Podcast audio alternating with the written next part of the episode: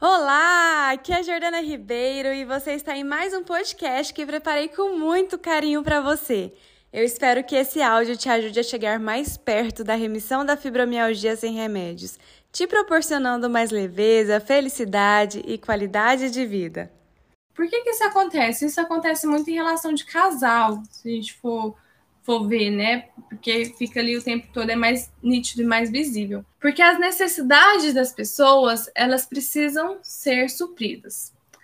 Como que a, que a gente funciona? Procurando formas de suprir nossas necessidades. Quem tem fibromialgia, qual que é uma das principais necessidades dela quando a gente fala de relação interpessoal? É ela ser aceita, ela ser compreendida, na verdade, e respeitada. Quando essa necessidade sua não é suprida, você se sente frustrada. O outro também tem uma necessidade. E aí, quando você aponta o dedo, fala, não é frescura, você tem que entender, você é isso, você é aquilo, o outro não vai entender. Ele vai se defender. É você perceber qual a melhor forma de se comunicar. Né? Que, eu, que eu ensino isso para as fibromulheres.